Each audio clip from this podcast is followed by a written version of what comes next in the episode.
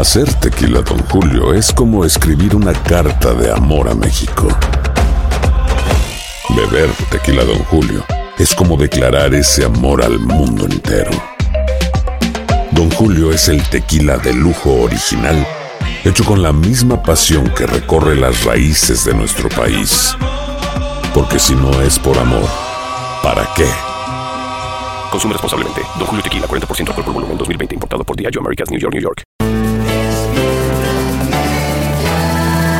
Bienvenidos al podcast con los mejores momentos de Despierta América. Tu show diario de entretenimiento, noticias, entrevistas, consejos útiles y más. Este es el show que le pone alegría, esperanza y buenas vibras a tu día.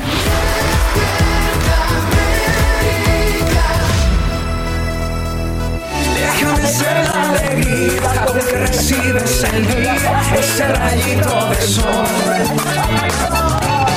Ese que nunca te que si la luz se te apaga, la encenderá mi canción.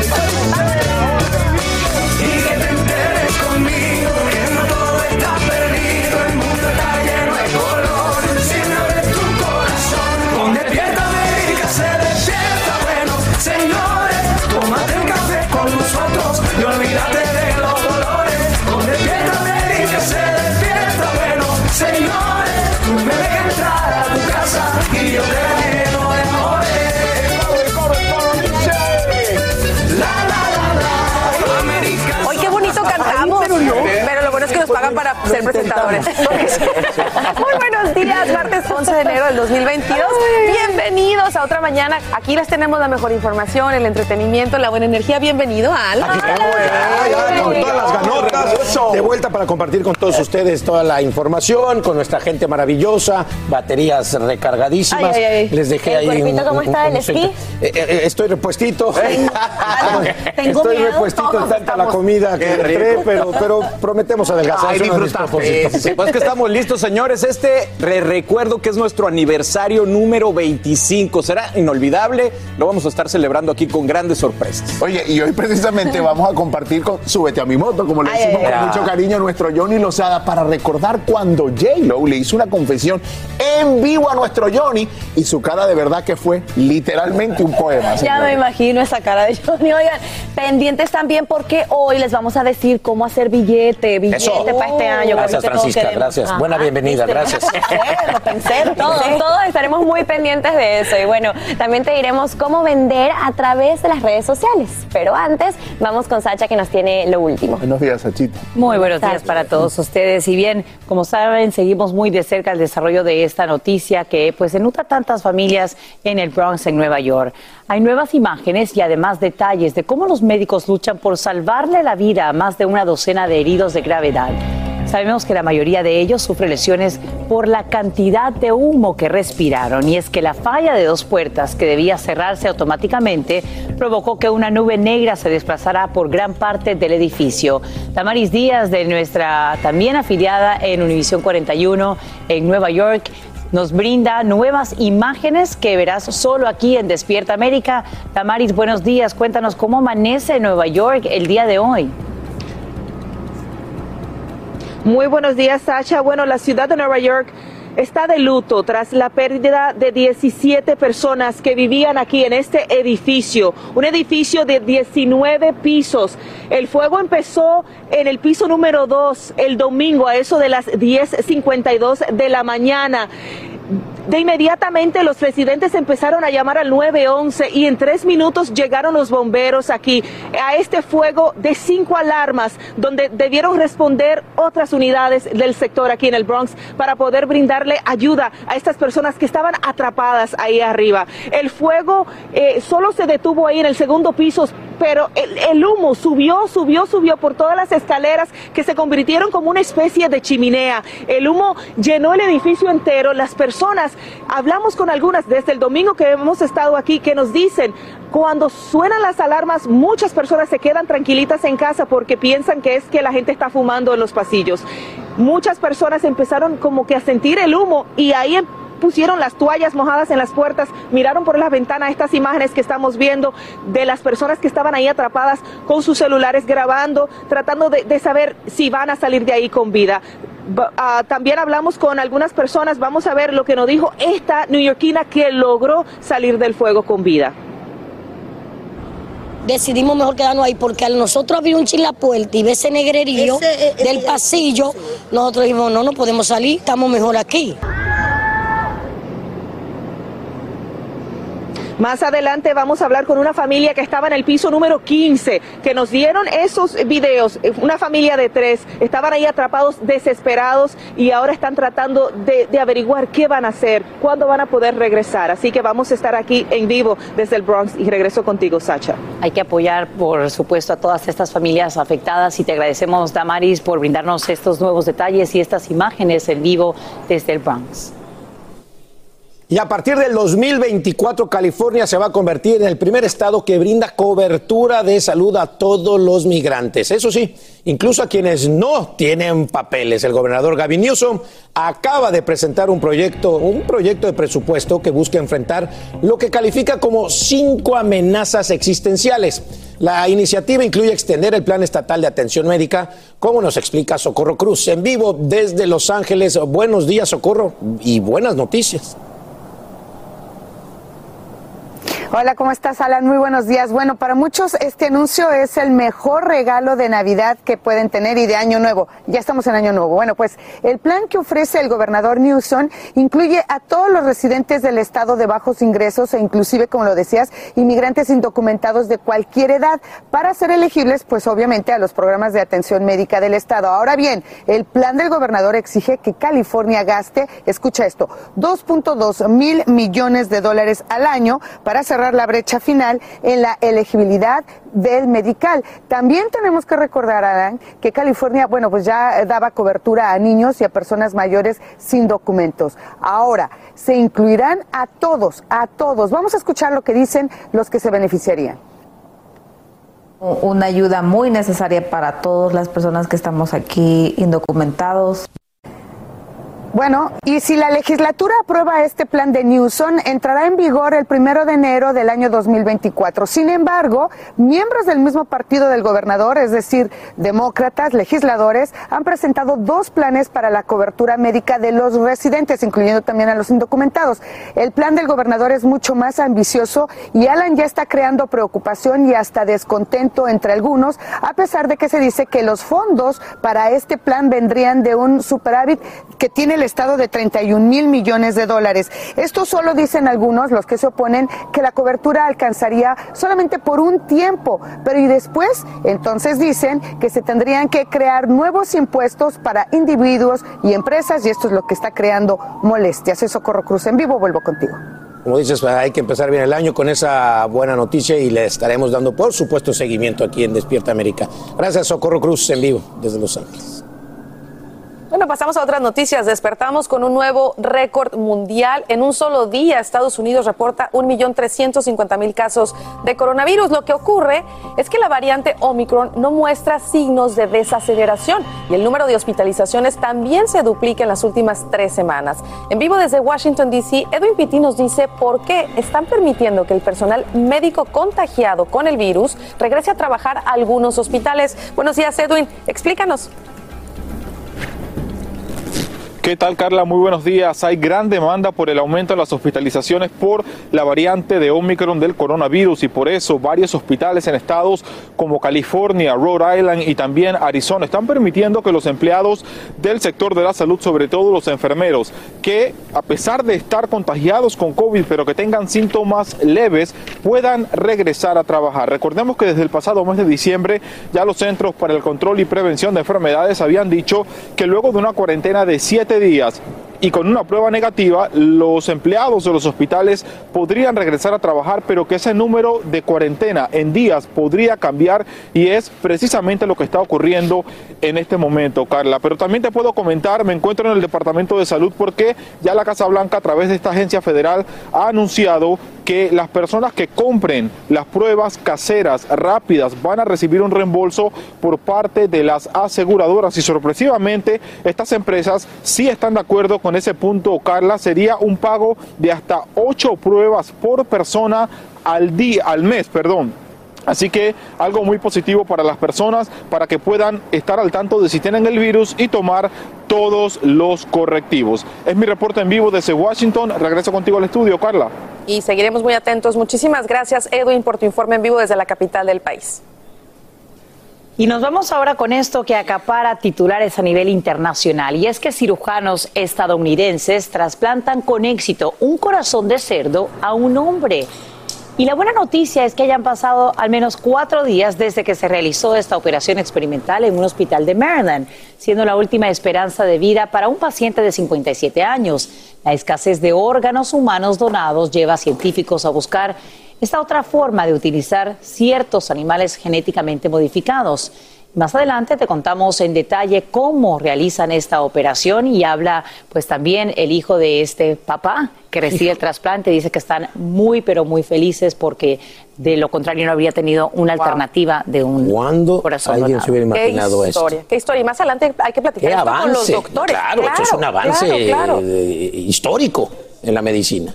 Un hito. Y te pone a pensar más en cuidar a los animales. De acuerdísimo. Y precisamente estados del noreste reciben hoy el aire más frío de los últimos tres años, como ya te lo adelantamos en Despierta América. Las temperaturas caerían hasta 20 grados Fahrenheit bajo cero y es por eso que autoridades amplían capacidades en refugios, donde se habilitan cientos de camas para garantizar que no haya nadie en las calles. Además, cierran escuelas y ultiman detalles en los llamados centros de calentamiento, donde decenas de personas pueden protegerse y obtener ropa, así como comida, sin costo alguno. Hoy el presidente Biden y la vicepresidenta Harris viajan a Georgia para impulsar proyectos de ley que buscan proteger los derechos electorales. Los demócratas se preparan para llevarlos a votación esta misma semana. El senador Alex Padilla, demócrata por California, forma parte de esta comitiva y nos acompaña en vivo desde Washington, D.C. para explicarnos el impacto que tendrían cambios entre votantes hispanos. Senador Padilla, gracias por acompañarnos esta mañana. Muy buenos días y feliz año.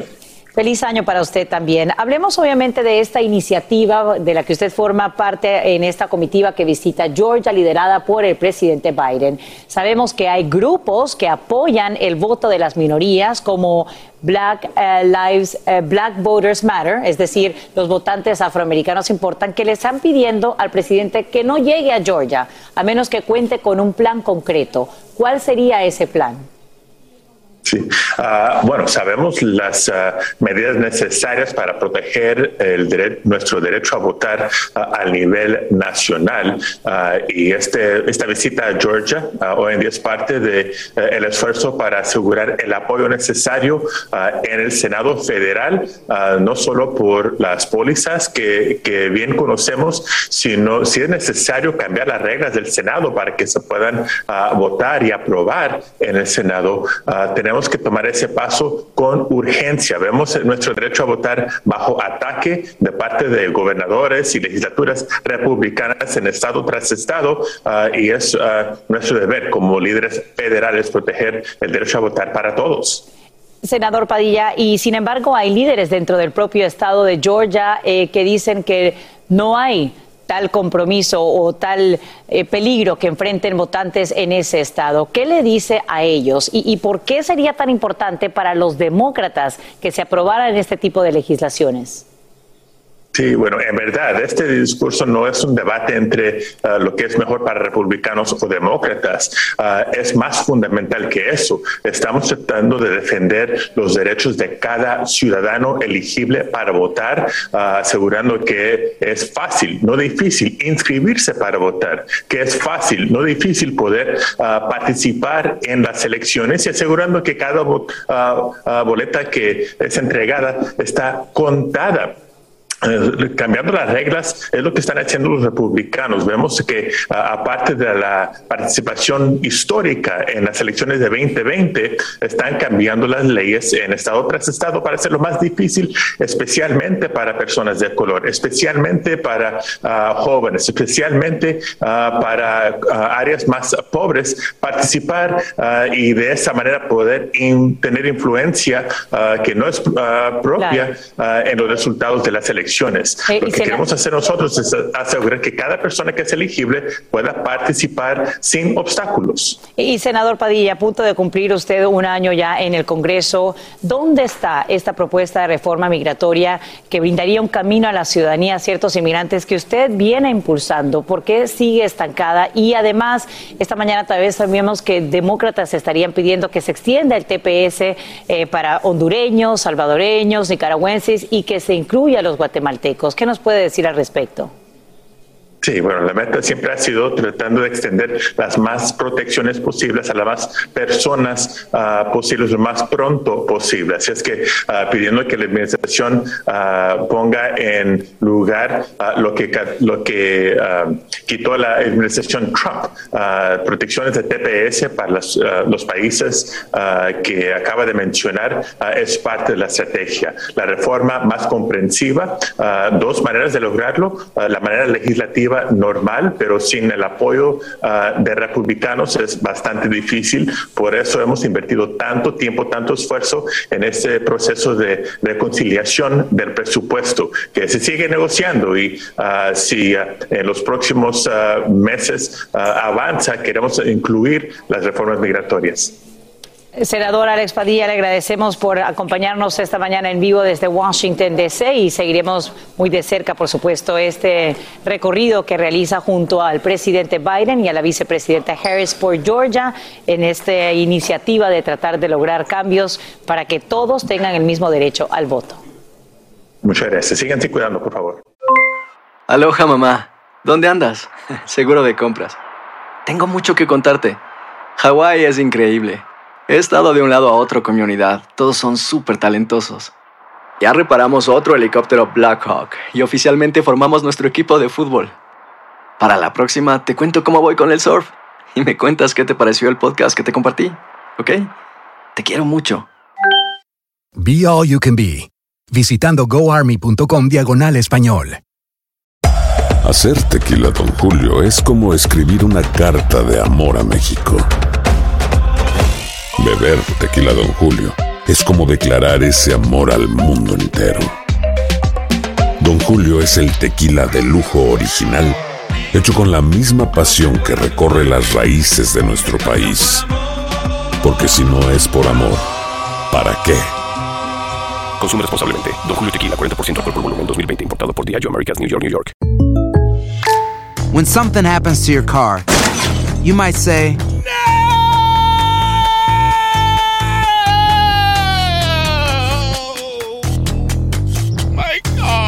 but what you really need to say is something that can actually help. Like a good neighbor, State Farm is there. And just like that, State Farm is there to help you file your claim right on the State Farm mobile app. So just remember, like a good neighbor, State Farm is there. State Farm, Bloomington, Illinois. Boost Mobile tiene una gran oferta para que aproveches tu reembolso de impuestos al máximo y te mantengas conectado. Al cambiarte a Boost, recibe un 50% de descuento en tu primer mes de datos ilimitados. O, con un plan ilimitado de 40 dólares, llévate un Samsung Galaxy A15 5G por $39.99. Obtén los mejores teléfonos en las redes 5G más grandes del país. Con Boost Mobile, cambiarse es fácil. Solo visita boostmobile.com. Boost Mobile, sin miedo al éxito. Para clientes nuevos y solamente en línea, requiere AroPay. 50% de descuento en el primer mes requiere un plan de 25 dólares al mes. Aplican otras restricciones. Visita para detalles.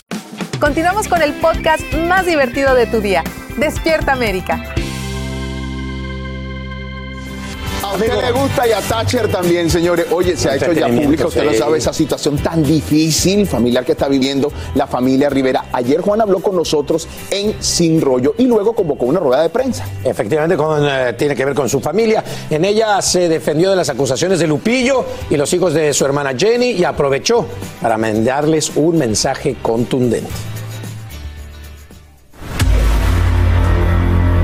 Visiblemente afectado por todos los escándalos que en los últimos días se ha envuelto su familia. Así fue como Juan Rivera se mostró durante su encuentro con la prensa en Los Ángeles, en donde dio la cara junto a su familia para contar su verdad. Su hija Divina Rivera desmiente a su tío Lupillo, quien afirmó que tanto ella como su familia por años han recibido un sueldo por parte de Jenny Rivera Enterprise. Sobre los cheques que dijeron que recibí, recibí, nomás recibí dos, pero era por trabajar como modelo para JRE y eso pasó en 2008, no, 2018 y 2017. Y trabajé con mis primas, entonces ellas sí saben que me pagaron, igualmente como se pagan a ellas. Um, pero cuando yo viví en la casa de mi prima en 2015, no recibí nada de nadie. Todo esto, les digo, se puede comprobar muy fácil. Los bancos en Estados Unidos retienen por siete años los cheques que se escriben. Lupe dijo que fue en el 2015. Que vaya a JRE, que pida, porque ellos dijeron que era un sueldo, no que era un cheque. Juan afirmó que llegará hasta las últimas consecuencias a nivel legal en contra de Lupillo con tal de proteger a su familia. Les aviso ahorita que mi hermano va a tener que aclarar eso. El día de hoy se le mandará una carta con el abogado de que si no aclara eso, va a haber consecuencias legales por parte de mis hijos. Porque con los hijos no se juega. Yo he hablado de mi hermano, sí. Jamás he criticado a sus hijos. Juan negó y se defiende de las acusaciones de Lupillo, quien aseguró que él pagaba a mujeres para que abortaran a sus hijos. Hay muchas, muchas cosas que yo soy en la vida. Mi esposa está ahí, le he sido infiel. No me lo digo con orgullo, se lo digo, ella lo sabe. He sido alcohólico, he consumido droga, he estado en la cárcel, he vendido droga, eh, una vez, una que otra vez, le pegué a mi mujer. Todo eso lo acepto. El que me venga a achacar de que yo le pago o le pagué a mujeres por abortar implica muchas cosas. Tiene que decir que la mujer es cómplice. Yo no sé, aquí hay muchas damas. Yo no sé cuánto valga un bebé para ustedes. ¿Cómo es posible de que yo voy a convencer a alguien de que tenga un aborto? Juan afirma que él no le ha robado nada a nadie y que desde hace varios años su familia no conoce la paz desde el 2012 por todos los escándalos en que se han envuelto. Ha sido una tortura eterna y difícil que hay veces que queremos dar la cara de felicidad, pero en realidad muchos cargan mucho dolor, mucho resentimiento, mucha confusión. Juan, con lágrimas, le pide perdón a sus hijos por involucrarlos involuntariamente en estos escándalos. Yo estoy sumamente orgulloso de ustedes. Allí está mi vida. Allí está el éxito de Juan Rivera y nadie me lo va a poder quitar nunca. Nunca seré famoso, nunca tendré Grammys, nunca tendré premios, nunca tal vez seré millonario. Pero eso no tiene precio. También reconoce el distanciamiento con sus sobrinos, pero tiene la conciencia tranquila, ya que él jamás ha actuado de mala fe y tampoco les ha robado algo. Yo no sé si le, cómo le he fallado a mis sobrinos. Pero es más que obvio que en alguna manera les fallé. Y les pido perdón si les he fallado. No soy perfecto y jamás lo seré. Pero tampoco soy ratero. No soy aprovechado. No quiero lo que su madre les dejó. Eso no me pertenece a mí. No me pertenece a Rosy, no le pertenece a mi mamá ni a mi papá. Eso es de ellos. Pero ¿qué pasará con los 300 mil dólares que le está pidiendo Juan Rivera a los hijos de su hermana Jenny? ¿Estaría dispuesto a hacer las paces con sus sobrinos? Ponga mucha atención porque esto puede cambiar su vida en estos momentos. Porque mire, se acabaron las fiestas, empezó el 2022 y de verdad la cuenta del banco y el bolsillo vacío, sin nada. Hay quienes se gastaron todos sus ahorros de Navidad y otros compraron cosas completamente innecesarias. Yo creo que las pueden vender y reponer ese dinerito. Pero ¿cómo y dónde venden lo que no quieren, lo que no necesitan? O quizá, mire, le regalaron algo que a usted no le gustó. Para hablar del tema, está con nosotros Alejandro Cardona, él es experto en finanzas. Mi querido Alejandro, de Colombia para el mundo, ¿cómo estás? Muy bien, querido Raúl, muchas gracias por invitarme. Gracias por estar con nosotros esta mañana e invitarnos a estar creando riquezas, como dices tú. Oye, para aquellas personas que quieren deshacerse de cosas que ya no usan, de regalos que ya no les gustó, etcétera, etcétera, ¿cuál es el primer paso para vender esas cosas en las redes sociales, Alejandro? Bueno, lo primero es investigar eh, el mismo producto en las diferentes plataformas, por ejemplo en Amazon, buscar como si uno lo fuera a comprar, revisar el precio, revisar las características, las referencias, todo, para poder uno saber, eh, en Internet las reglas son diferentes, ¿no? No, el hecho de que un- el precio de un artículo sea más bajo que otro no quiere decir que uno va a tener más éxito. Lo que sí tiene, es, es muy importante son eh, las fotos, por ejemplo, la, la confianza del vendedor.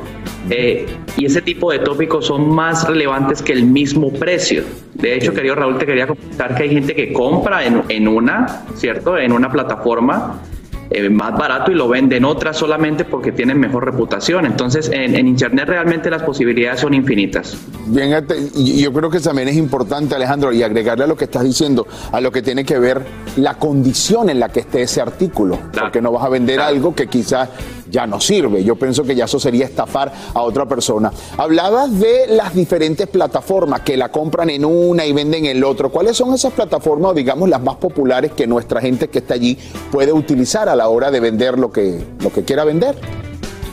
Claro que sí, bueno, está eh, Poshmark, está eBay, Amazon es muy bueno en la parte de los libros, eh, está aquí Mercury, Etsy, OfferUp y Let It Go son algunas de las más conocidas. También quería compartirte que el, muchos jóvenes, ¿cierto? Están, lo importante ya cuando uno lo vuelve un negocio no solamente es para detectar los productos o vender los productos que, que uno se quiere deshacer o que eh, es comenzar por la casa, ¿cierto? Todo lo que no, no se esté utilizando se puede vender. Como tú decías, es importante en la descripción colocar las condiciones del producto. Las fotos son clave con la luz.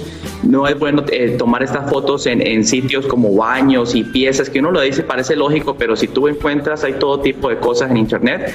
Pero Luego ya es encontrar la fuente y he encontrado eh, pues muchos jóvenes que están comprando, por ejemplo, zapatos en las tiendas y ropa y lo venden en y han tenido un éxito impresionante. Se están haciendo 5 o 10 mil dólares mensuales solamente por estas ventas en Internet. Muy bien. Ahora, el pago. ¿Cómo se genera el pago por estas plataformas, Alejandro?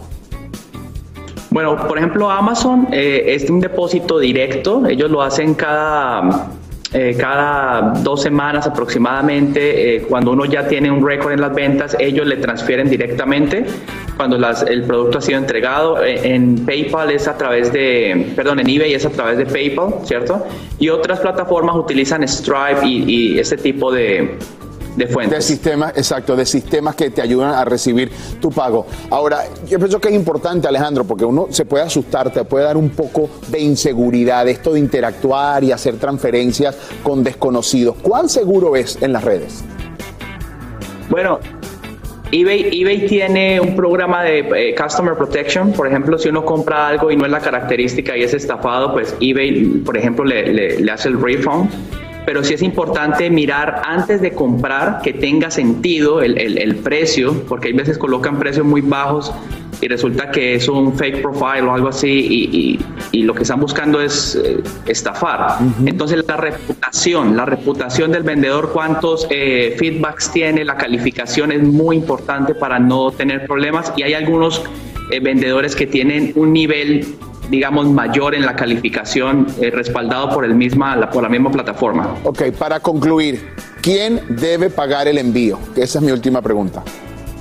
Lo del envío, Raúl, es clave porque uno empieza a vender en internet y muchas veces no tiene en cuenta el envío. Es importantísimo uno llevar el artículo, un lapicero, eh, o, cuando son artículos grandes como televisores y esto, uno piensa que ya ha hecho un profit y resulta que no ha calculado el shipping. Hay que ir eh, a la compañía a, hacer un estimado o algunos tienen una calculadora ahí pero eh, normalmente el shipping lo paga el que compra. Muy bien. Pero también la gente lo oculta en el, en el, en el, en el precio, que ya le pone al producto. Y ahí, y ahí el comprador no se da cuenta, le dice que eso ya está incluido. Oye Alejandro, muchísimas gracias. Esta información es extraordinaria, ya lo sabe, haga dinero vendiendo lo que no quiere o no necesita o algo que no le gustó en las redes sociales. Un fuerte abrazo y sigamos este año creando riquezas, hermano. Cuídate mucho. Un fuerte abrazo. Hoy es un día importante en materia migratoria. La Corte Suprema escucha argumentos sobre la liberación de indocumentados detenidos por más de seis meses en centros de inmigración. Los magistrados decidirán si los arrestados tienen derecho a una audiencia de fianza que les permita estar libres mientras sus casos continúan. Para hablar de todo lo que está en juego, saludamos en vivo desde Miami a Jorge Cancino, quien es editor principal de UnivisionNoticias.com. Jorge, muchísimas gracias por acompañarnos. Saludos y feliz año para ti. Feliz año para ti, Sacha. Buenos días y muchas gracias por la invitación. Bien, Jorge, cuéntanos, ¿qué es lo que estará escuchando el máximo tribunal el día de hoy con respecto a dos casos de inmigración en particular? Eh, ¿Cuándo darían a conocer su decisión y cuál sería su alcance? Sí, el año pasado, Sacha, en agosto, la Corte Suprema dijo que escucharía los argumentos y revisaría dos fallos judiciales que afectan a dos inmigrantes mexicanos indocumentados que habían sido deportados, volvieron a entrar a Estados Unidos, fueron detenidos y permanecen en prisión por más de seis meses. La ley actual señala de que después de seis meses las personas pueden pedir una audiencia de fianza. Eso es lo que se está debatiendo en estos momentos. Los argumentos se presentan hoy y el fallo probablemente será entregado en el verano. Entonces estaremos muy pendientes, por supuesto, a esta decisión. Ahora bien, Jorge, cuéntanos sobre otro tema migratorio que también pues afecta a muchas personas que tienen un trámite pendiente y es que acaban de anunciar que estas cortes de, de inmigración, algunas estarán cerradas debido a este aumento de casos de COVID-19. ¿Quiénes se ven afectados y quiénes no si es que tienen un trámite pendiente? A ver, la Corte de Inmigración lo que anunció a través del Departamento de Justicia es que debido a la variante Omicron que predomina en estos momentos en Estados Unidos, con un- infectando a miles de personas diariamente, ha decidido suspender los procesos, las audiencias de aquellos inmigrantes que están en libertad y que no tienen asesoría legal o no tienen representación de un abogado. Todo el resto de casos sí se sigue viendo de acuerdo al calendario de la Corte. Lo cual es una gran noticia, porque por lo menos vemos que no se verán afectados directamente. Ahora bien, Jorge, eh, también hay algo que tiene que ver con E-Verify y una decisión que toma el gobierno de borrar algunos de estos datos eh, que estarían disponibles desde 2011. Cuéntanos, eh, ¿cuál es el alcance y qué representa esto, por ejemplo, para quienes estén en estas listas? A ver, el Servicio de Inmigración anunció que a partir del 1 de abril va a borrar todos aquellos archivos en esta gigantesca base de datos de E-Verify eh, de, de 10 años hacia atrás, es decir, a partir del año 2011 hacia atrás, van a ser eliminados. Lo que pide el Servicio de Inmigración a los patronos es que saquen copias de estos archivos y abogados con los que hablamos el día de ayer señalan de que la base de datos no es exacta, no es certera en el caso de que un inmigrante, un residente o un ciudadano sea afectado por una nueva revisión del servicio de inmigración, tener como base esa, es- eso- esos datos que van a ser eliminados para poder impugnar un fallo adverso del gobierno y el trabajador no se vea afectado en su derecho de laborar legalmente en Estados Unidos. Pues bien, Jorge Cancino, editor principal de UnivisionNoticias.com, te agradecemos por acompañarnos en vivo y aclarar todos estos temas migratorios tan importantes y le recordamos a nuestra audiencia que todo lo que tú publicas está disponible precisamente en UnivisionNoticias.com para quienes quieren estar bien informados con eh, la materia de inmigración. Aloha mamá, ¿dónde andas? Seguro de compras. Tengo mucho que contarte. Hawái es increíble. He estado de un lado a otro con mi unidad. Todos son súper talentosos. Ya reparamos otro helicóptero Blackhawk y oficialmente formamos nuestro equipo de fútbol. Para la próxima te cuento cómo voy con el surf y me cuentas qué te pareció el podcast que te compartí, ¿ok? Te quiero mucho. Be All You Can Be, visitando goarmy.com diagonal español. When something happens to your car, you might say,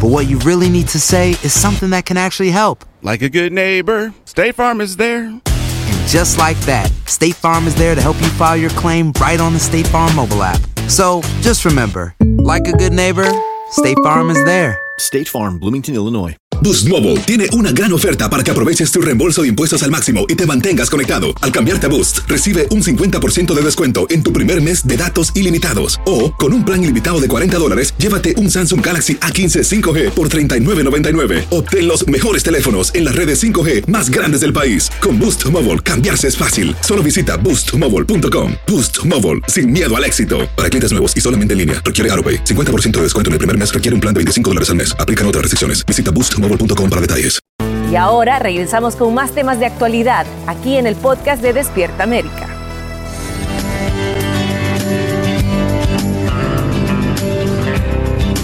Aquí estamos listos para ayudarte a tu mejor que nunca. Buenos días, doctor Juan. Hola, ¿cómo estás, Carla? Buenos días y buenos días a todos ustedes. Pues felices de que estés con nosotros. Miren, bajar de peso o hacer ejercicio es uno de los propósitos de Año Nuevo pues más populares. Pero según una encuesta, el deseo de dejar de fumar o beber alcohol se ha duplicado para este 2022. Si esa es tu meta, queremos darte la clave para dejar cualquier adicción y empezar el año mejor que nunca y limpio de vicios. Así que para eso le vamos a dar los buenos días a Vamos a darles buenos días al psicoterapeuta Alfredo Hernández. Alfredo, ¿cómo estás? Muy buenos días, Carlos, doctor Juan. Un placer estar con ustedes. Gracias, gracias por estar con nosotros, Alfredo. Beber alcohol, fumar, hasta consumir alimentos con azúcar, como les he dicho antes. ¿Cuándo eso se considera, Alfredo, un vicio? Eh, Un vicio es cuando empieza a afectar en tu vida. Cuando, por ejemplo, ganaste tanto peso por el azúcar que has consumido que dejas de tener actividades con tu familia. O el alcohol te impide tu trabajo, la ejecución bien. A diferencia de un hábito que es, por ejemplo, el cambiar el color de ropa que estás utilizando, ¿no? Ahora, eh, como decíamos, esta encuesta pues nos sorprendió muchísimo porque creo que después de la pandemia mucha gente empezó a tomar más y a beber más. Alfredo, de por sí es difícil dejar un vicio. ¿Cuáles son los errores más comunes al intentarlo y por qué es tan difícil? Mira, indiscutiblemente la pandemia ha aumentado la incidencia de adicción. El consumo de alcohol se disparó desde el comienzo de la pandemia y estamos viendo muchos más casos también de ansiedad y de depresión. Entonces, eh, ¿qué, es eh, el problema aquí que estamos teniendo es que eh, no es necesariamente más hábitos que estamos adquiriendo, ya se convierte en una adicción y entendemos hoy en día mejor cómo es que funciona el cerebro. Hay un centro de recompensa del cerebro que es cuando tenemos una adicción química o no química, como es la comida o el sexo, por ejemplo, que es una adicción también. Y eso nos afecta al grado donde nosotros por nuestra propia voluntad no podemos cambiar estas conductas. Como te decía, a diferencia que tú dices, mira, quiero este año empezar a usar ropa más clara y dejar de los colores oscuros y eso no te lleva a ningún problema. Pero el dejar el azúcar, hay una parte del cerebro que te dice a ti, es que quieres más para sentirte bien y hay una emoción envuelta en todo esto. Interesante, el azúcar es el vicio de, muchos de nosotros, obviamente, y, y como yo he dicho, desde el punto de vista médico se te puede llevar a muchísimos problemas, prediabetes, diabetes, enfermedad del corazón, así que hay que lidiar con ese vicio también. Alfredo, ¿cuáles son los pasos para dejar un vicio?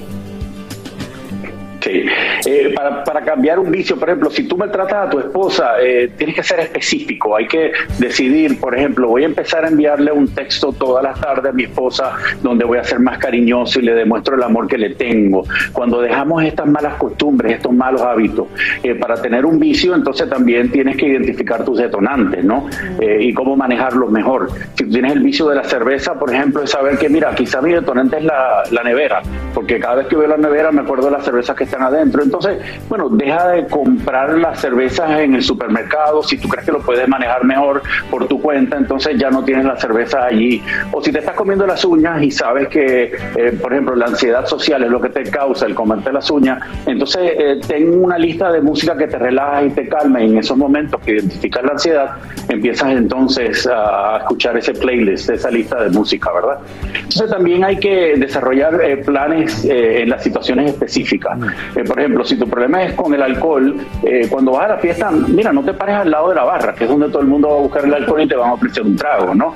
Eh, trata de, por ejemplo, yo recomiendo mucho a los pacientes en la fiesta tener un vaso con agua de soda y limón y de esa manera no te van a estar ofreciendo un trago porque ven que ya tienes algo que estás tomando. Entonces, de esa forma también, por ejemplo, empiezas a practicar ejercicios de meditación. Si eres de los que te come las uñas, que te ayuden a relajarte y a mantener y manejar mejor esa ansiedad que te lleva a comer las uñas. Eh, recompénsate. Mira, eh, a lo mejor con ese dinero que te ahorraste de no tomarte la cerveza, te compras ese, par de zapatos que querías para hacer ejercicio que tanto te gustó y no tenías a lo mejor el dinerito para comprártelo. Bueno, cuando tú sumas esas cajas de cerveza que te vas a ir ahorrando, al final vas a tener eso y mucho más también. Y, y al final de esto hay, que tener, eh, buscar ayuda y hay que tener apoyo. Eh, si estás teniendo estas dificultades con la ansiedad y estás teniendo la situación que no la manejas, quizás tienes que hablar con tu doctor para que te recete algo para manejar la ansiedad. Hay an- ansiolíticos, hay antidepresivos que ayudan mucho con la ansiedad y también quizás llega el momento de buscar un psicoterapeuta donde te ayude a desenlazar estas emociones que te están llevando, estas conductas que te están causando estos problemas, ¿no? Y, y como Recuerda dices, que los seres humanos... Ajá. adelante, adelante, adelante. Si los seres humanos trabajamos, nuestras ideas nos llevan a la emoción y la emoción es la que produce finalmente la conducta. Y si queremos cambiar las conductas, tenemos que aprender a manejar mejor las emociones. Que, que tú siempre nos dices eh, un día a la vez. Eh, no podemos esperar que- ver un cambio en dos días. Hay que un día a la vez. Sí, somos seres humanos, sé flexible, no seas tan rígido tampoco. Acepta esa parte tuya que, que, mira, vamos a, a veces no eh, lograr todo este progreso que quisiéramos también. Perfecto. Tú sabes, Carla, que lo lo último que quería decir, yo me imagino que en eso de también tratar de lidiar con un vicio, Alfredo, habrá que en ocasiones romper con ciertas amistades, ciertos grupos que obviamente promueven ese tipo de comportamiento, ¿no? Y eso no debe ser fácil. Sí, mira, como bien sabes, porque hemos compartido al aire, yo llevo veintipico de años ya en recuperación, una adicción a la heroína, y hay que cambiar indiscutiblemente. En inglés decimos people, places and things, personas, lugares y cosas, que son las que me llevan a esos hábitos cuando son muy dañinos en mi vida. No es porque estoy pasándole juicio de que yo soy mejor que estas personas o que son malas personas. Yo tengo muchos casos de clientes que tienen, por ejemplo, compañeros o compañeras que siguen utilizando drogas, no han querido parar de utilizar drogas y tienen que crear una distancia de esas personas que me llevan a mí a conducir drogas. Y sí, hay que hacer estos cambios a veces de los lugares que sabemos que son los que nos llevan a consumir estas dañ- eh, sustancias dañinas. Pues gra- gracias como siempre, Alfredo, por ayudarnos a que este año de verdad seamos nuestro mejor que nunca. Te mandamos un fuerte abrazo y sabemos que este mensaje le va a llegar a alguien en su casa. Y siempre decimos, con que le cambie la vida a uno, ya valió la pena. Así es, así es. Amén. Positivo de nuevo, el presidente de México, Andrés Manuel López Obrador, confirma que tiene COVID-19, siendo su segundo contagio en menos de un año. Así es, ahora mismo permanece aislado y realiza todas sus reuniones por videollamadas, pero lo que muchos critican es que se presentó en la conferencia mañanera sin mascarilla, Sacha. Y reconociendo que ya tenía síntomas, porque dijo que estaba un poco Sí, ronco. sí, sí. Nos vamos en vivo hasta Ciudad de México con Eduardo Meléndez y los últimos detalles sobre el estado de salud del mandatario del país vecino. Eduardo, cuéntanos. Sasha, a todos, muy buenos días. En efecto, miren, ayer se registraron 11.052 contagios y bueno, uno de ellos resultó el presidente de México, Andrés Manuel López Obrador. Él justamente durante su conferencia mañanera de ayer se presentó un tanto ronco. De hecho, los reporteros detectaron que tenía rojo el rostro y, y, le- y lo cuestionaron al respecto. Él dijo que tenía pues síntomas leves de lo que él consideraba iba a ser una gripa y que más tarde se practicaría una prueba COVID. Bueno, pasaron las horas y se practicó la prueba y resultó positivo. Él inmediatamente después, a través de sus cuentas en sus redes sociales, informó que se encontraba pues con síntomas leves, que permanecería aislado, realizando solo actividades justamente en su oficina. Ahora habrá que estar pendientes de la salud de los funcionarios de alto nivel que Just- justamente con él tuvieron actividades. ¿Y a quiénes nos referimos? Pues a, funcionarios destacados como Rosa Isela Rodríguez, que es la secretaria de Protección Ciudadana, Adán Augusto López, que es el secretario de Gobernación, también Claudia Sheinbaum, que es la jefa del gobierno de la ciudad, y Ricardo Sheffield, el procurador del país. Bueno, esto entre otras personalidades y funcionarios de primer nivel. Ya inició la conferencia de la mañanera, esta ya la llevó a cabo el titular de Gobernación, que es Adán Augusto Augusto López, pero también se manifestó el presidente de México, Andrés Manuel López Obrador, a través de un mensaje que envió y bueno, donde refirió que tiene síntomas leves, que le duele la garganta, entre otras cosas. Escuchemos. Amanecí ronco. Sí, que nos puede hablar un poco de voy eso. a hacer la prueba más tarde. Este, pero yo creo que es gripe.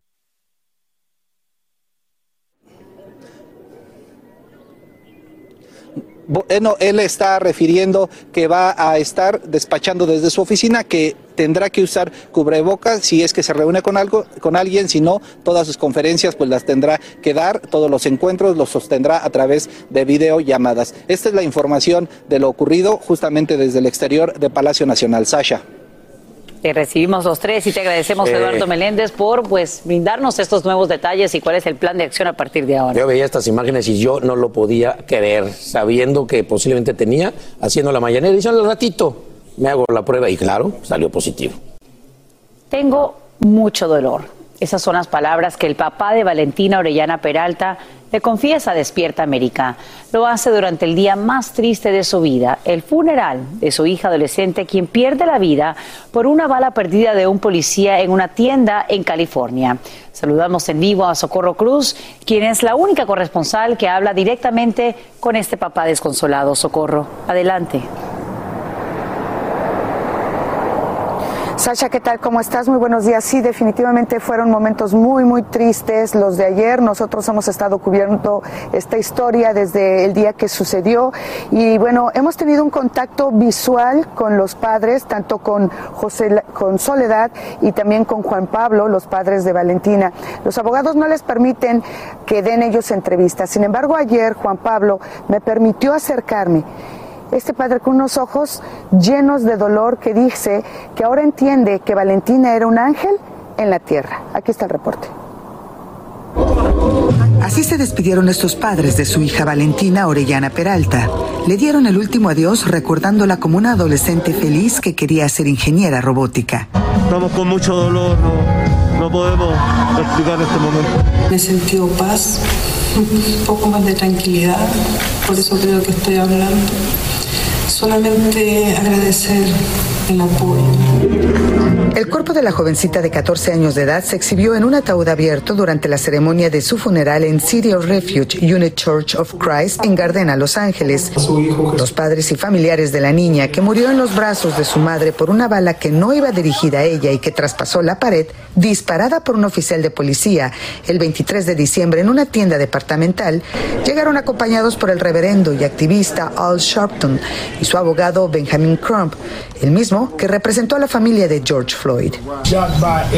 No importa el color del policía que disparó, lo importante es que no mueran más personas inocentes. Hace 30 años sucedió lo de Rodney King y las cosas no han cambiado. Estamos aquí para, para traer la atención para que este caso no pase al olvido y que, y que tengamos relevancia y respuestas y que en esta, en esta mañana le podamos dar palabras de aliento a la familia. Y Crump dijo que rezan por la paz y la justicia por la sangre inocente derramada de Valentina.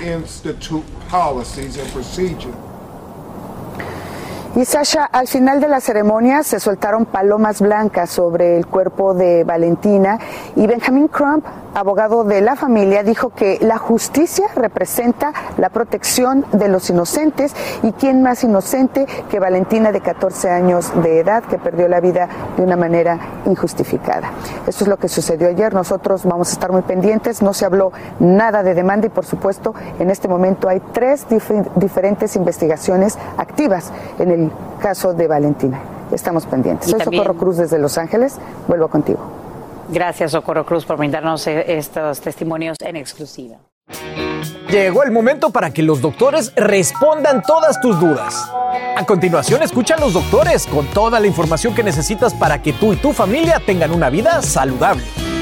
Amigas, pongan atención, miren, caída de cabello, insomnio, falta de aire, problemas digestivos sin explicación.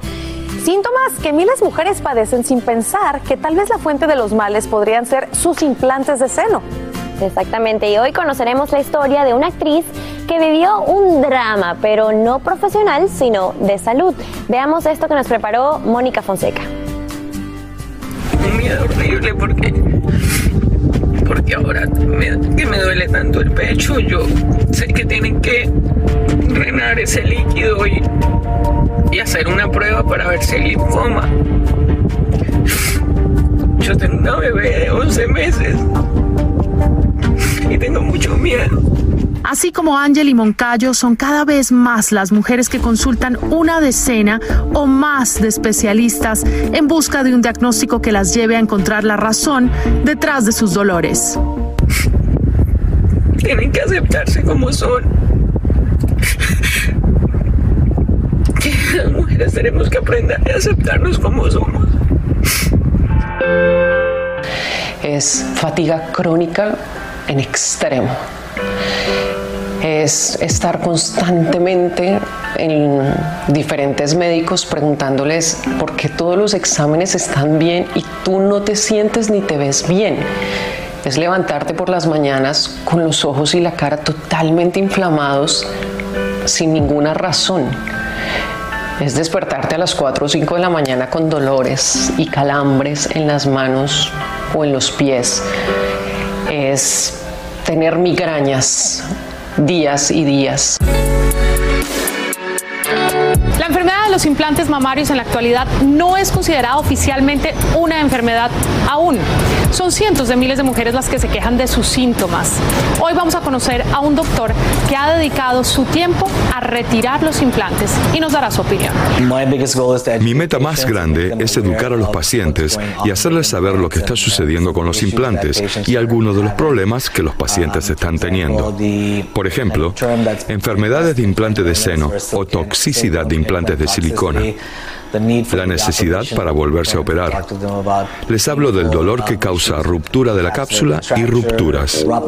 El doctor Vip Hakar nos explica además que entre los síntomas que miles de mujeres están reportando como problemas de salud vinculados con los implantes mamarios están dolor muscular y de articulaciones, fatiga crónica, problemas de concentración y de memoria, problemas para respirar, problemas de sueño, sarpullido y problemas en la piel, resequedad en los ojos, ansiedad, dolores de cabeza, pérdidas de cabello y problemas gastrointestinales, entre muchos más.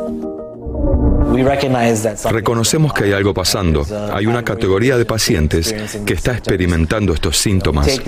Sacamos los implantes, pero no podemos garantizar que la paciente se va a mejorar.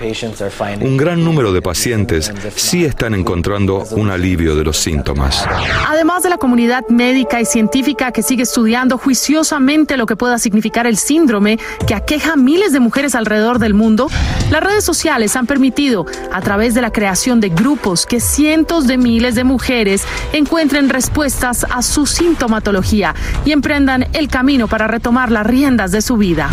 Digamos que de una forma cómica decidí ponerlo en redes sociales y decir, bueno, esto no va sino a peor, eh, nombro mis síntomas, nombro los especialistas a los que he asistido y me empiezan a llegar cantidad de mensajes por, por mi directo diciéndome que por qué no consulto algo que se llama Breast Implant Illness o la enfermedad del implante mamario y a este punto, Mónica, yo estaba tan desesperada, tan desesperada que yo dije, bueno, ¿y por qué no? Desde el momento en el que vi el primer video, supe que era lo que tenía. No lo dudé ni un segundo. La historia de Ángel y Moncayo tiene un final feliz. Y en nuestra próxima entrega de Síndrome de Asia conocerán a dos personajes claves, a un médico israelí y a una activista en Argentina. Despierten mujeres en América. Nos vemos. Gracias, Mónica. Bueno, ya lo escucharon. Esta es la primer parte de esta serie que pone a pensar muchísimo a las mujeres, ¿no? Para si decides tomar esa decisión, tengas conciencia de lo que pudiera pasar. Exactamente. Y qué bueno que lo estamos haciendo y que Mónica nos está informando sobre esto porque eh, he tenido amigas que les ha pasado y el factor común es que ellas no tienen idea, o sea, se sienten súper cansadas, pero los doctores no saben decirles qué es lo que tienen. Entonces, qué bueno que tengamos eh, historias como estas, reportajes como estos, para que las personas piensen, bueno, déjame decirle a mi doctor, a lo mejor puede ser esto que, vi. Así que muy atentos para la próxima serie, ¿no? De, de esto que es el síndrome de Asia.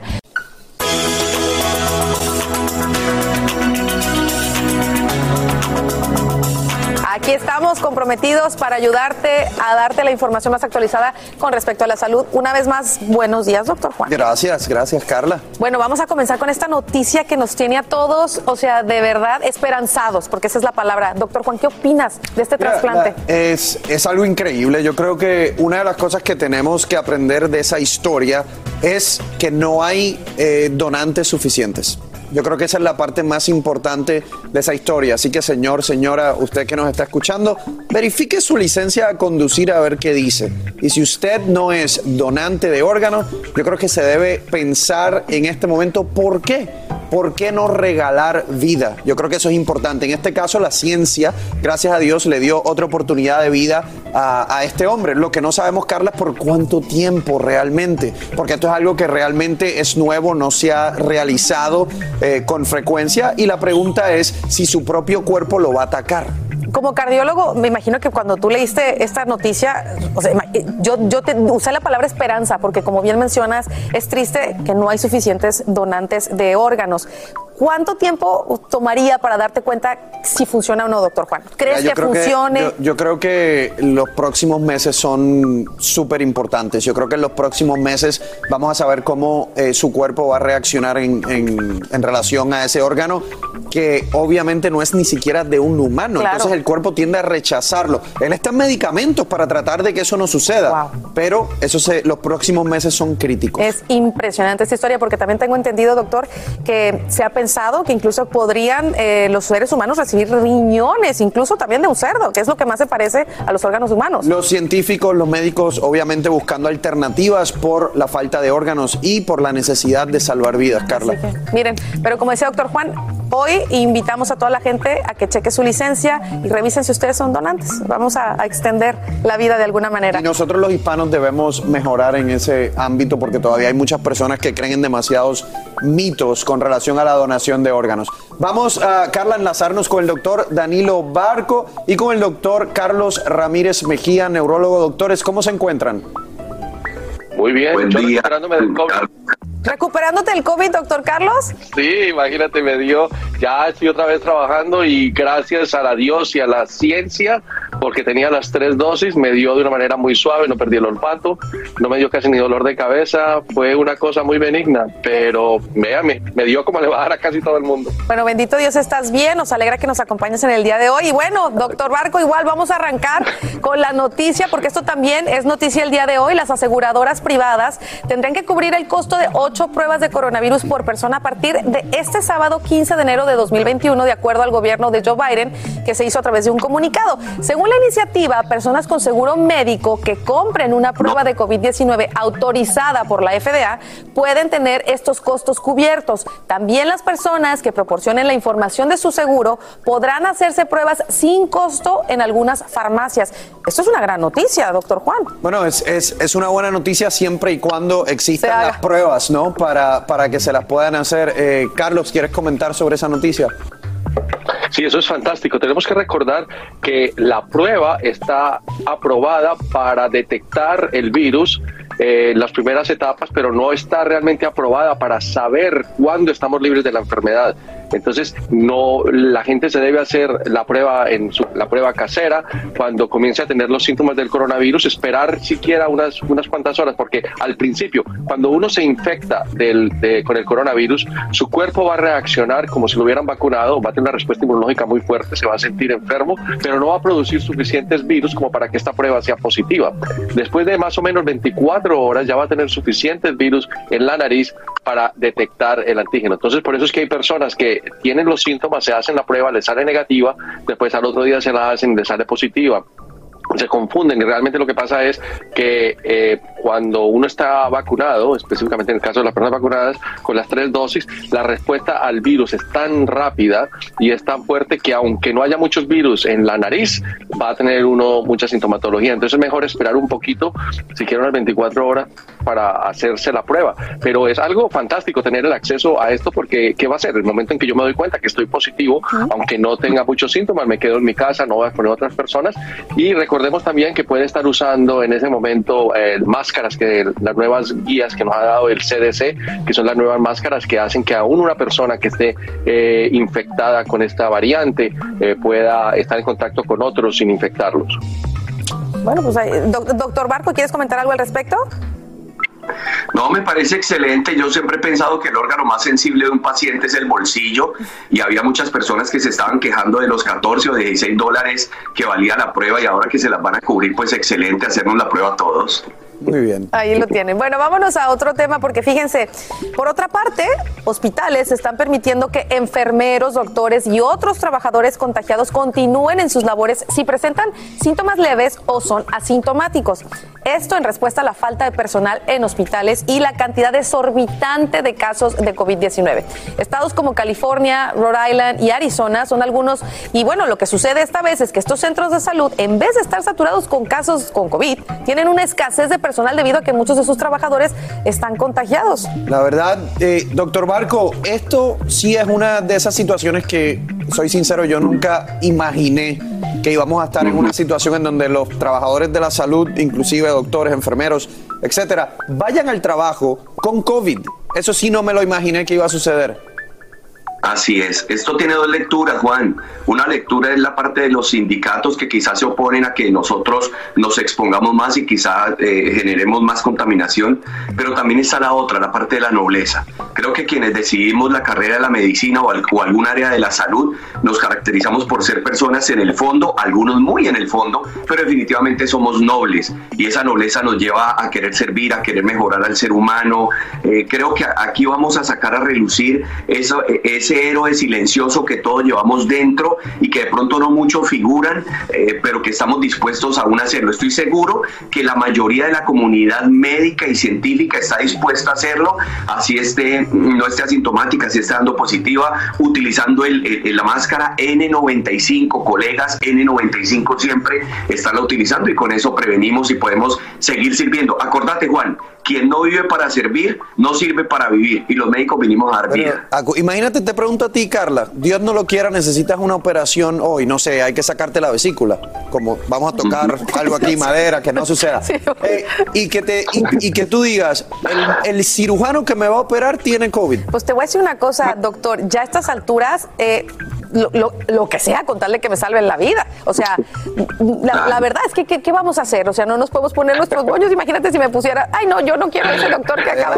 Pero es difícil, eh, es, difícil, pero nos ha tocado vivir años muy difíciles. Entonces, son partes de las situaciones que quizá ahora nos va a tocar entender. También los doctores se enferman y también, bueno, los necesitamos. De acuerdo. De acuerdo. Así que no se nos enferme, por favor. Cuídense mucho. Así termina el episodio de hoy del podcast de Despierta América. Síguenos en Euforia, compártelo con otros, públicalo en redes sociales y déjanos una reseña. Como siempre, gracias por escucharnos.